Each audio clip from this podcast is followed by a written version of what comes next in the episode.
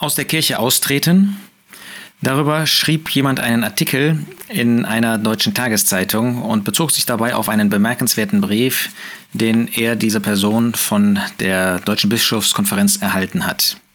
Nun wollen wir uns dem Thema einmal zuwenden, aus der Kirche, Gemeinde, aus einem christlichen Zusammenkommen austreten.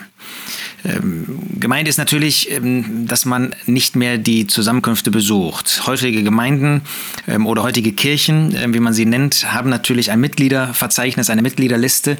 Was heißt natürlich, sie haben das eben, obwohl das nach Gottes Wort eben gar nicht richtig ist. Und da kann man dann austreten. An sich spricht die Bibel nur von Gliedschaft, dass man Glied des Leibes Christi, der Versammlung der Gemeinde, der Kirche Gottes ist.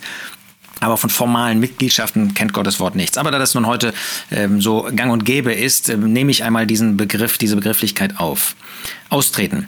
Äh, dabei muss man vielleicht vorweg einmal folgende Unterscheidungen machen. Erstens, aus der Kirche im absoluten Sinn, aus der Versammlung, aus der Gemeinde Gottes, kann man nicht austreten. Jeder, der sich bekehrt, der Jesus Christus als Retter angenommen hat, und ihm seine Sünden bekannt hat, der ist nicht nur bekehrt, der ist nicht nur ein Kind Gottes, sondern er ist zugleich auch Glied dieses Leibes Christi, dieser Versammlung Gemeinde Kirche Gottes und wird sie nie wieder verlassen. Ja, wer einmal Glied dieses Leibes ist, der wird es immer bleiben. Das macht Gottes Wort klar. Daraus kann man nicht austreten. Aber diese Kirche, Gemeinde, Versammlung soll ja auf dieser Erde sichtbar sein. Sie soll zusammenkommen. Gottes Wort macht uns deutlich, dass es verschiedene Arten von Zusammenkünften gibt.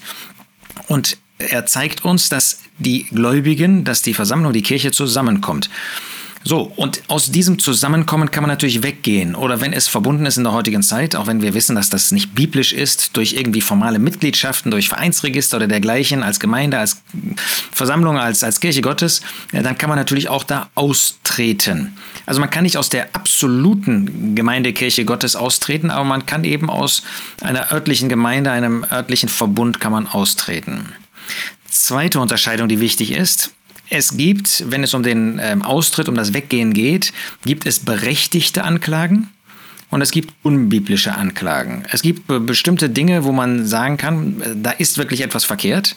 Aber man kann natürlich auch Klagen erheben im Blick auf Dinge, die biblisch sind, die aber vielleicht nicht mehr zeitgemäß sind. Also in dem Sinne nicht mehr dem Zeitgeist entsprechen, der sich natürlich ständig ändert. Und insofern muss man unterscheiden, wenn solche Anklagen laut werden, äh, was steht eigentlich dahinter? Ist das etwas, was man sich zu eigen machen muss, wo man selber bekennen muss, dass da Dinge falsch laufen? Und wenn das so ist, dann müssen wir das bekennen. Gerade solche, die Verantwortung tragen, vielleicht über andere hinaus, ähm, durch Gnadengaben, die der Herr gegeben hat, durch ähm, bestimmte Verantwortlichkeiten am Ort. Sie müssen sich immer prüfen und prüfen lassen, ähm, inwiefern da Vorwürfe laut werden, die berechtigt sind. Dabei geht es in dem konkreten Artikel um die römisch-katholische Kirche. Und natürlich verteidigen wir hier an keiner Stelle irgendeine Kirche. Weder die römisch-katholische Kirche, noch die evangelische Kirche, die protestantische Kirche, noch sonst irgendwie eine Gemeinde oder ein Zusammenkommen. Darum kann und darf es nicht gehen. Ähm, und schon gar nicht die römisch-katholische mit, ähm, man kann ja nur sagen, mit manchen Punkten, die regelrecht Götzendienst sind, wie Maria Verehren, Verehrung ähm, oder auch Heiligenverehrung. Aber wir wollen einmal diesen Artikel zum Anlass nehmen, für uns selbst nachzudenken, inwiefern wir ähm, die Berechtigung haben, ähm, ein, ein Zusammenkommen zu verlassen oder inwiefern wir die Verpflichtung haben, Dinge zu ändern, damit Anklagen nicht weiter bestehen. In dem besagten Artikel ähm, wird als erstes gesagt, ähm, zurückgegangen, kann man fast sagen, auf die Kindheit des Schreibers. Ähm, und er verweist darauf, was er im Religionsunterricht gehört hat, was er damals als positiv angenommen hat und jetzt rückblickend sozusagen der erste Baustein, das erste Mosaiksteinchen auf dem Weg weg von der Kirche war. Ähm, da wurde nämlich in dem Religionsunterricht erklärt, warum das Christentum allen anderen Religionen absolut überlegen sei. Und das lehnt natürlich in Anführungsstrichen ähm, der ähm, Schreiber jetzt völlig ab. Wie kann man denn das Christentum über den ähm, Islam, über den Buddhismus, über den Hinduismus oder sonstige Religionen erheben? Das ist ja völlig im Widerspruch zu allem, was man heute denkt und hört. Allem? Was sagt denn Gottes Wort dazu? Der Apostel Petrus sagt in Apostelgeschichte 4, Vers 12, es ist in keinem anderen das Heil, denn es ist auch kein anderer Name unter dem Himmel, der unter den Menschen gegeben ist, in dem wir errettet werden müssen.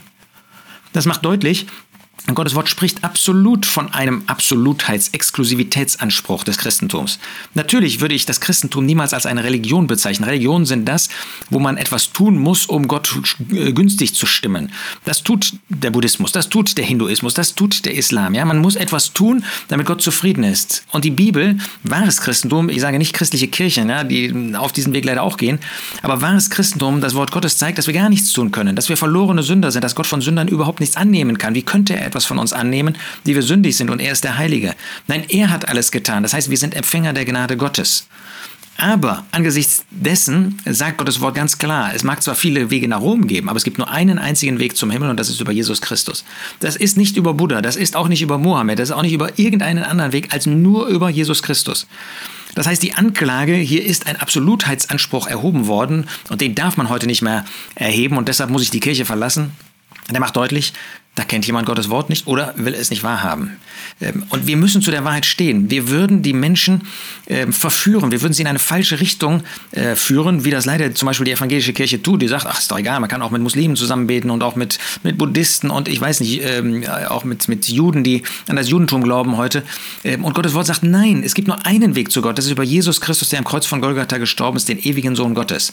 Wenn wir das aufgeben, geben wir alles auf. Also das ist in der Tat eine unberechtigte Anklage, eine unbiblische Anklage. Zweites, als das Thema Schwangerschaftsabbrüche auf dem Lehrplan äh, stand, wurde dann ein, ein, äh, eine Aufnahme gezeigt, Ultraschallaufnahme, und da wurde regelrecht Angst gemacht davor. Und wie kann man das? Heute ist doch, weiß doch jeder ähm, so, so die Schlussfolgerung, äh, dass das im Ermessen der, der Frau steht, ähm, die eben die Schwangerschaft abbrechen möchte oder eben nicht. Wie kann man das verbieten? Wie kann man da Furcht einflößen? Nun, äh, am Ende des Tages ist jeder für sein Leben verantwortlich, aber vor dem Herrn. Aber Gottes Wort macht ganz deutlich, was das nach seinen Gedanken ist nach der heutigen Gesellschaft, nach den heutigen Gesetzen mag das alles legitim sein, mag das alles legal sein, mag das alles in Ordnung sein, mag das alles gut sein, aber in Gottes Augen ist das Töten. Das dürfen wir nicht übersehen. Das heißt, wer sagt wegen einer ähm, biblischen Haltung zu Schwangerschaftsabbrüchen, nämlich dass es Töten ist, deswegen trete ich aus der Kirche aus, das ist eine unbiblische Anklage. Und wir müssen bei Gottes Wort bleiben. Der dritte Punkt, warum ähm, die Person ausgetreten ist, so wurde uns erklärt, Homosexualität sei eine Sünde, die Gott nicht gewollt habe. Nun ist das so? Natürlich passt auch das nicht dem Zeitgeist der heutigen äh, Gesellschaft. Aber Gottes Wort macht ganz klar in Römer 1, dass weil der Mensch Gottes Offenbarung abgelehnt hat, weil der Mensch Gott als Schöpfer abgelehnt hat, hat Gott sie hingegeben, Römer äh, 1, Vers 26, in schändliche Leidenschaften. Denn sowohl ihre Frauen haben den natürlichen Verkehr mit dem Widernatürlichen vertauscht, als auch ebenso die Männer den natürlichen Verkehr der Frau verlassen haben und in ihrer Wollust zueinander entbrannt sind, indem sie Männer mit Männern Schande trieben. Gottes Wort ist ganz klar, Homosexualität ist Sünde. Das ist im Alten Testament so, das ist im Neuen Testament so. Und da geht es nicht irgendwie um Tempelprostitution oder dergleichen, sondern da geht es ganz schlicht darum, dass ein Mann mit einem Mann, eine Frau mit einer Frau intimen Verkehr hat. Und Gottes Wort sagt, das ist Sünde. Und wenn man das heute nicht mehr sagen darf und wenn man eine Kirche verlässt deswegen, dann zeigt man nur damit, dass man nicht Gottes Wort gehorsam sein will, dass man nicht Gottes Wort als die Autorität akzeptieren will. Wer also deswegen aus einer Kirche geht, aus einer Gemeinde, aus einem Zusammenkommen, dann mag er gehen. Ähm, aber er hat nicht Gottes Wort, er hat nicht Gott auf seiner Seite. Er mag dann vielleicht denken und sagen, ja, aber ich, ich bin ja persönlich gläubig. Aber in diesem Punkt, in diesen Punkten steht er nicht auf der Basis des Wortes Gottes. Das heißt, wenn wir selber betroffen sind, dass wir Kritik üben an einem Zusammenkommen, müssen wir selber erstmal prüfen, wie bei diesen drei Punkten, was sagt Gottes Wort eigentlich dazu? Das kann nicht eine emotionale, das kann nicht eine gefühlsorientierte, das kann nicht eine soziologische, soziale irgendwie Entscheidung sein, sondern sie muss basieren auf Gottes Wort. Und umgekehrt, wenn wir betroffen sind, wir können niemanden halten, wir können auch niemanden halten wollen, der an unbiblischen Prinzipien festhält. Wir wollen ihn natürlich gewinnen dafür, nach Gottes Wort zu leben und nach Gottes Wort zu denken und nach Gottes Wort zu handeln. Aber wenn er nicht will, können wir das leider nicht ändern. Der vierte Punkt ist dann allerdings sehr ähm, bedenklich. Ähm, die Person stellt ja in den folgenden Jahren fest, dass die, in dem Fall katholische Kirche, es mit der von ihr gebotenen Nächstenliebe nicht so genau nimmt. Und dann geht es um das Thema Kindesmissbrauch. Ähm, tatsächlich kann man ja auf der einen Seite zu Gottes Wort stehen, was Homosexualität betrifft, was den Absolutheitsanspruch des äh, wahren Christentums betrifft. Ich hoffe nicht der Kirche selbst, äh, das Zusammenkommen selbst, das wäre genauso böse, wenn man meint, man muss in dieses Zusammenkommen gehen, um in den Himmel zu kommen. Das ist natürlich auch böse. Aber man kann in manchen Punkten auf der Basis von Gottes Wort stehen. Wenn man aber durch seine Handlungen im Widerspruch dazu ist, dann ist man unglaubwürdig. Ja, wenn man die Heiligkeit hochhält, wenn man verbietet, dass man sich scheiden lässt und wieder verheiratet, aber auf der anderen Seite die Priester schützt, die ähm, in, in diesem bösen Leben, dann ist das natürlich in Gottes Augen etwas ganz, ganz Furchtbares. Ähm, und das macht uns unglaubwürdig. Also wenn äh, ich erkenne das in einem System, äh, in einem Zusammenkommen, in einer Gemeinde, in einer Kirche, dass man das eine lehrt und das andere aber ach, tut eben das Gegenteil. Oder dass man sagt, man lehrt immer, das ist das Licht Gottes, das ist äh, wichtig, die Heiligkeit, aber die Liebe, die hat überhaupt keinen Platz, die wird nicht praktiziert, die wird auch nicht gelehrt, ähm, dann ist das unglaubwürdig, dann ist etwas faul an diesem System, an diesem Zusammenkommen. Und dann haben wir natürlich die Pflicht darauf hinzuweisen und wenn nötig dann auch eben, wenn man sich nicht korrigieren will, die Konsequenzen zu ziehen. Und wir selber müssen uns fragen, sind wir authentisch, sind wir glaubwürdig, sind wir ausgewogen, ist das wirklich ausgewogen, was wir lehren und was wir praktizieren? Dann wird als fünfter Grund genannt, also dieser Punkt äh, viertens ist berechtigt, ja. Äh, wenn das eklatant auseinanderweicht, äh, dann ist etwas faul äh, und dann ist Korrektur notwendig. Der fünfte Punkt ist, dass in der Kirche quere Menschen aus der Kirchengemeinde ausgegrenzt werden. Nun, was sagt Gottes Wort über dieses Thema? Quere Menschen. Wenn jemand in einer Weise leben möchte, die nicht der Sexualitätslehre der Schrift entspricht, dann nennt Gottes Wort das Hurerei. 1. Korinther 5, 1. Korinther 6 macht ganz deutlich, so jemand muss ausgeschlossen werden. Mit so jemand darf man nach 1. Korinther 5 keinen Umgang haben, nicht einmal essen. Das heißt, das, was hier wieder als Anklage erhoben wird, ist wenn es nach der Schrift so gehandhabt wird, ein biblisches Verhalten. Wir dürfen mit jemand, der sich Christ nennt, der wie 1. Korinther 5 das heißt, der Bruder genannt wird, dürfen wir keine Gemeinschaft pflegen, dürfen wir keinen Umgang haben. Und deshalb ist diese Anklage unbiblisch. Wir müssen also wirklich bei jedem Punkt prüfen, ist das eine biblische Anklage, ist das ein biblisches Argument und dann müssen wir uns dem stellen, dann müssen wir prüfen, wie wir das verändern können müssen.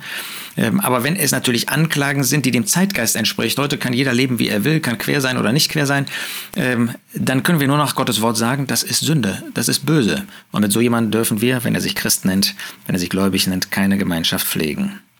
Dann kommt der sechste Punkt. Die Täter da geht es jetzt um Missbrauchsfälle und Vertuschung davon, sind eingebettet in ein System, das sie schützt und das Opfer zum Schweigen bringt.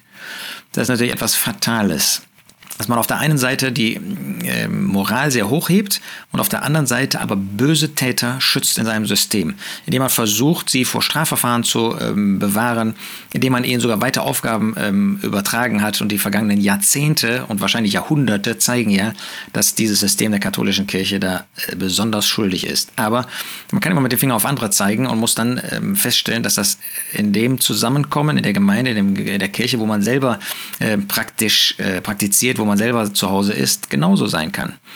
Hier stellen sich zwei Punkte. Nach 1. Korinther 5 müssen wir konsequent handeln. Wir dürfen nicht zulassen, dass solche Sünde in der Mitte der Gläubigen vorhanden ist. Das heißt, dass sie geduldet wird. Wir müssen nach 1. Korinther 5 so jemand, der Kinder missbraucht, ausschließen. Da müssen wir konsequent sein und wir dürfen nicht einem System angehören, das Täter schützt. Das vielleicht, und das hat man immer mal wieder gehört, wenn jemand zu einer Familie mit einem besonderen Namen gehört, dass eine solche Person dann geschützt wird durch das System.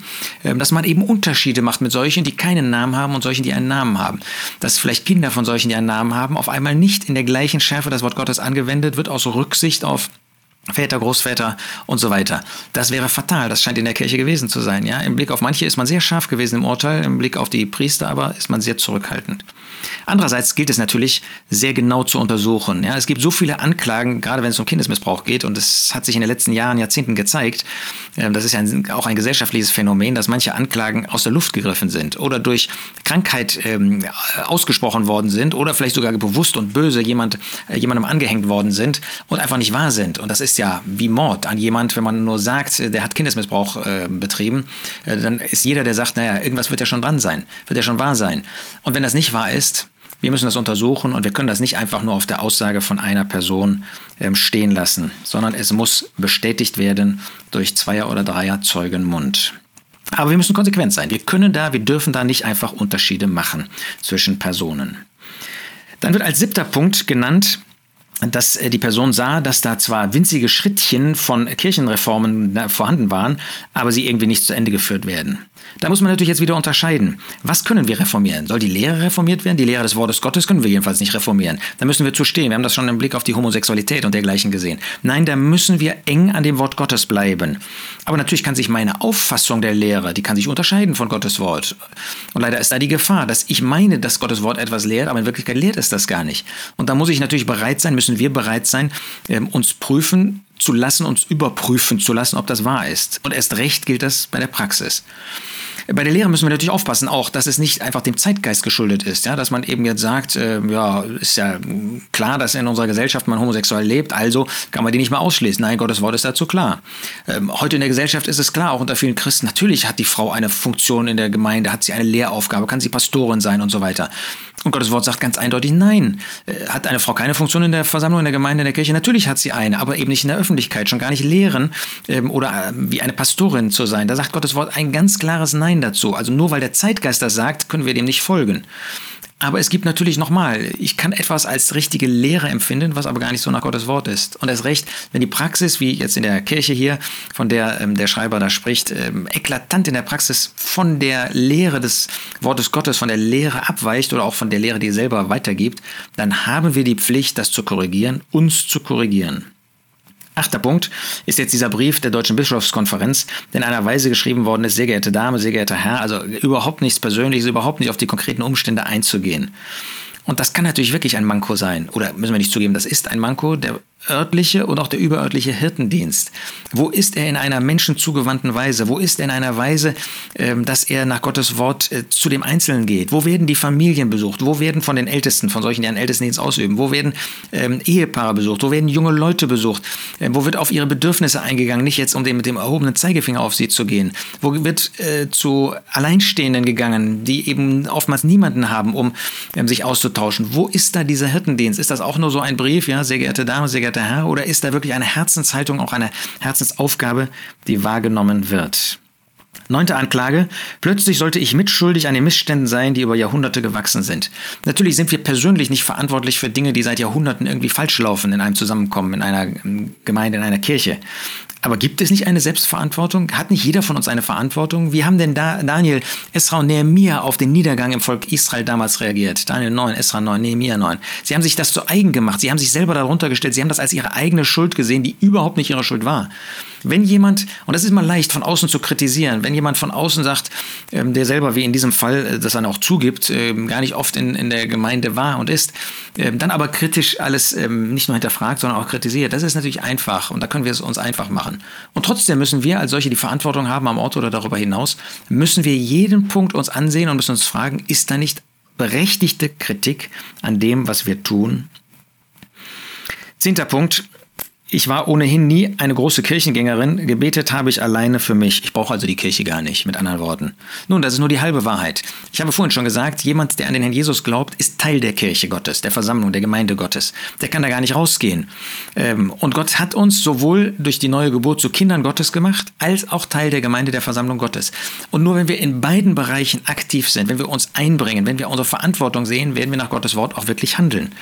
Und deshalb zu sagen, naja, ich kann ja auch alleine, nee, können wir nicht. Natürlich kann ich alleine zu Gott beten. Aber dann fehlt mir ein ganz entscheidender Schritt. Gott hat mich in seine Gemeinde, in seine Versammlung, in seine Kirche gestellt. Und wenn ich das nicht verwirkliche, dann fehlt mir ein ganz entscheidender Bestandteil. Deshalb einfach wegzugehen, ist eine einfache Nummer.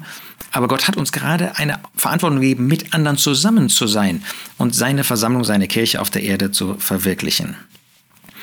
Dann wird ähm, als ein elfter Punkt kritisiert, dass in 100, über 100 Gemeinden Priester homosexuelle Paare segnen, obwohl Rom das untersagt hat, dass Messdiener wieder verheirateten Kirchgängern die Kommunion gegeben hat, lange bevor das in Einzelfällen gestattet worden ist. Das zeigt natürlich ein ganz großes, essentielles, ein, ein grundlegendes Problem, ähm, dass die Lehre so ist, aber die Handhabung ganz anders ist. Dass die Einheit des Geistes, die dem Grundsatz nach in, an jedem Ort die natürlich dasselbe ähm, Wort Gottes zugrunde legt und wo nicht ähm, eine, eine Gemeinde am Ort A und die Gemeinde am Ort B irgendwie im Gegensatz, im Widerspruch anders handeln kann. Nein, das ist dasselbe Wort und das ist äh, die Darstellung, die ähm, Vergegenwärtigung derselben weltweiten Versammlung Kirche Gottes. Und wenn das unterschiedlich gehandhabt wird, wenn jeder macht, was er will, dann ist das in der Tat ein Grund, wegzugehen. Aber nicht, weil die einen das gut machen und die anderen falsch machen, sondern weil man nicht bereit ist, sich unter dieses, diesen Grundsatz, dieses Grundprinzip des Wortes Gottes, dass das, was Paulus in Korinth gelehrt hat, natürlich auch in Galatien, in Ephesus und auch in Kolosse und überall gegolten hat. Also wenn dieser Widerspruch da ist, dass man nicht mehr die Einheit des Geistes verwirklicht, dann ist das in der Tat ein Grund, äh, wenn man mit den Verantwortlichen gesprochen hat und man das nicht korrigiert, dann auch wegzugehen. Der zwölfte Punkt ist, dass der Schreiber sagt, wirklich ausgeschlossen werden kann man ja gar nicht aus der Kirche, aus der Gemeinde, aus, der, aus dem Zusammenkommen. Und das ist tatsächlich so. Das ist ja, was ich eingangs schon gesagt habe. Ähm, dem Grundsatz nach, der, der Versammlung nach dem Ratschluss Gottes können wir gar nicht mehr, äh, da können wir uns gar nicht wegwenden, können wir gar nicht weggehen. Denn wer einmal Glied am Leib Christi ist, der bleibt das in Ewigkeit. Wer einmal zu der Versammlung Gottes gehört, weil er Jesus Christus als Retter angenommen hat, der kann aus dieser Versammlung nicht weggehen. Aber aus dem örtlichen Zusammenkommen aus der örtlichen Gemeinde, aus der örtlichen Versammlung, aus der örtlichen Kirche, kann man das. Und ich hoffe, dass diese Punkte zeigen, wir müssen immer prüfen, ist das nach Gottes Wort, was gehandelt wird. Also ich als derjenige, der kritisiert, muss fragen, habe ich vielleicht Kritik, die gar nicht nach Gottes Wort berechtigt ist? Dann muss ich sie zurücknehmen. Gibt es Kritik, die nach Gottes Wort berechtigt ist? Dann kann ich und dann soll ich das mit den Verantwortlichen besprechen. Und wenn es eine grundlegende Sache ist, wenn es nicht einfach um eine praktische Verwirklichung geht, wo wir leider alle schwach sind, alle fehlerhaft sind und wir das nicht entschuldigen wollen, aber ähm, wo wir eben gerade Langmut und Sanftmut und Geduld und einander tragend in Liebe, Epheser 4, verwirklichen sollen. Aber wenn das grundlegende Dinge betrifft, dann muss ich früher oder später die Konsequenz ziehen. Umgekehrt, wenn wir Verantwortung haben an einem Ort, in besonderer Weise, dann müssen wir uns den Fragen stellen. Wenn sie unbiblisch sind, dann müssen wir sie zurückweisen. Aber es gibt viele Punkte, wo es Klagen, wo es Anfragen gibt, die berechtigt sind. Was machen wir da? Sind wir bereit, uns zu korrigieren? Sind wir bereit, Dinge zu verändern, weil Gottes Wort uns zeigt, dass es nicht richtig von uns praktiziert wird? Wenn wir das nicht sind, dann hören wir früher oder später auf, an dem Ort Versammlung, Gemeinde, Kirche Gottes zu verwirklichen nach Gottes Gedanken. Und dann wird Gott, dann wird der Herr seine Leuchter wegrücken. Wir wollen also beide Seiten sehen. Wir wollen persönlich treu sein. Wir wollen nicht mit einem Kritikgeist an die Dinge herangehen. Aber wir wollen uns selber anhand des Wortes Gottes immer wieder neu prüfen und danach neu an dem Wort Gottes ausrichten.